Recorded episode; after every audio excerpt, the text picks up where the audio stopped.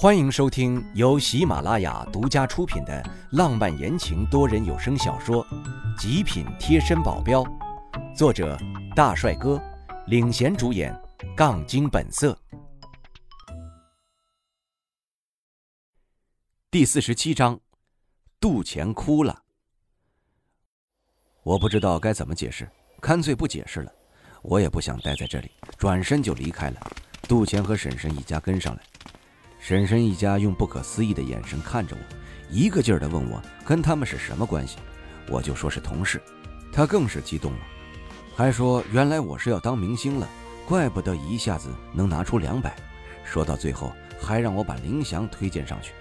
我停下了脚步，很慎重地说：“婶婶，不是我不想帮你，是我实在是没那个能力，我就仅仅是来拍一个广告的，拍完我就走。你也看到了。”我跟他们基本是水火不容，你让我怎么帮你？说完我就转身了。他们这次总算是没有跟上来。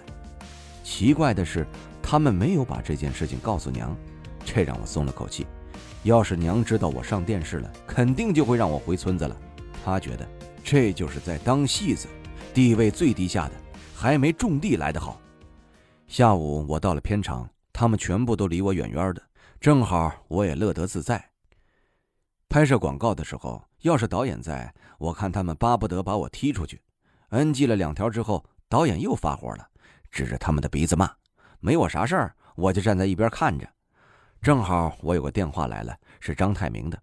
他说，这两天李明那边没有什么动作，但是杜宇那里不知道怎么就跟疯了一样，直接去金域捣乱乱砸，还见人就打，公司职员人心惶惶，报警也报了好多次。但是每次在警察快要到的时候，他们全部撤了，应该是在警局有人。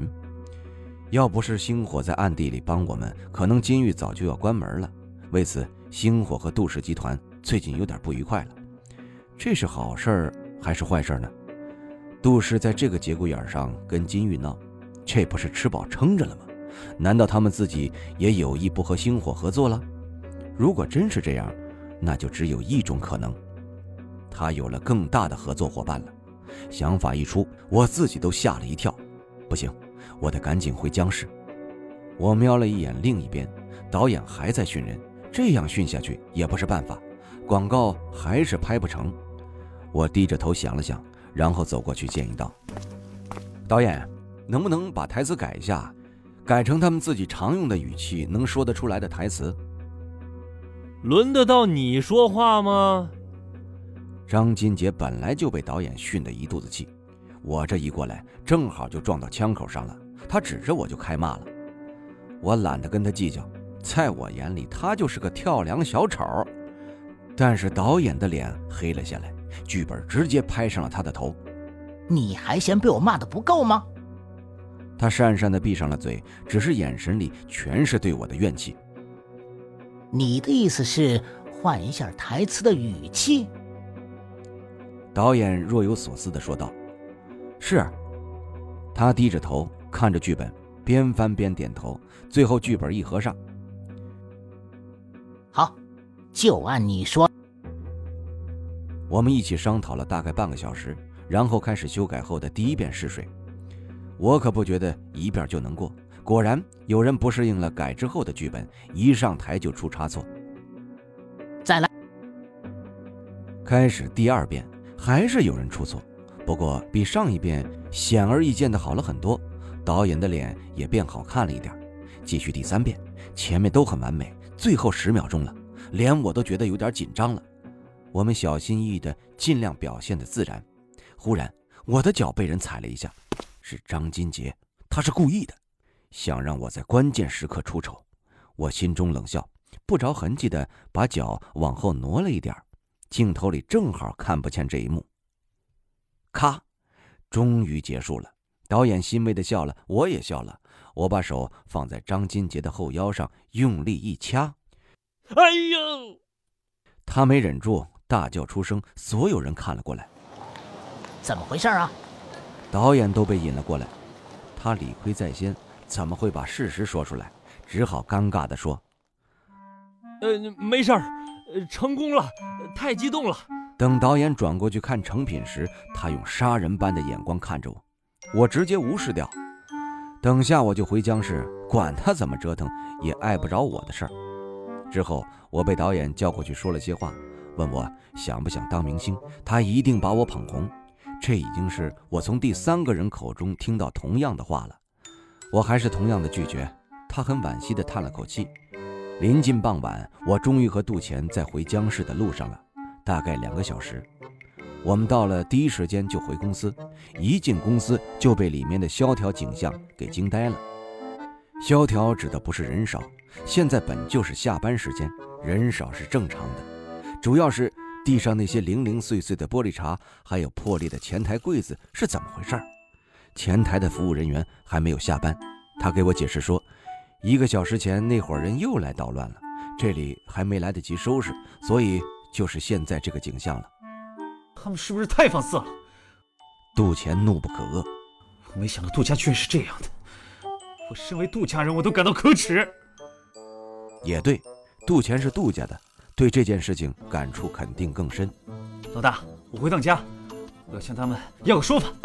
说完，杜钱就往外跑去了，我拉都拉不住。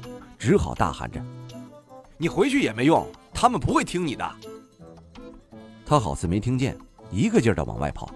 杜钱的心情我能理解，但是这样冲动也不是办法。不过虎毒不食子，他们一家再怎么不喜欢杜钱，也不会对他怎么样。这样想着，我收回了手。我回了住宅，苗倩倩不在，钱多多倒是在。这几天不在家，苗倩倩彻底都让钱多多搬过来住了。房间都布置好了，就在苗倩倩的旁边。这样也好，反正钱多多也是一个人住，这样他们两个就有伴儿了。我问在看电视的钱多多：“哎，苗倩倩人呢？”“在和李明吃饭呢。”他嘴里吧唧吧唧的含着一根棒棒糖，有点口齿不清。我皱眉：“他这几天都跟李明在一起吗？”“不是你让倩倩去的吗？”怎么感觉你现在说话酸溜溜的？嗯，他嘟起嘴。有吗？他哼了一声，转过头。只会吃饭的时候出去，哼，下午也可能逛街约会什么的，晚上还是会回来的，放心吧。没发生什么就好。我回了房间，找出了那个在李氏做事的那个女人的电话，问她现在是什么情况。他居然跟我说，他已经成功的爬上了李明的床，李明还给了百分之一的股份给他。我操，这妹子好手段！有他在，哪里还需要苗倩倩呢？这个李明也真是大方，别人泡妞、给房、给车之类的，他居然直接给股份，即使只有百分之一吧。他老爸要是知道了，会不会被气死？我让他多拍一些和李明的亲密照给我。这样到之后就可以用来当借口，让苗倩倩甩了李明了。他还知道了李明在另外一处地方有私人公寓，三天后他就会跟着李明去那个私人公寓玩几天。既然是私人公寓，里面肯定有一些李明的秘密，这是一个绝好的机会啊！这三天我先解决掉杜氏那边的问题，三天后我就也跟着去那个私人公寓。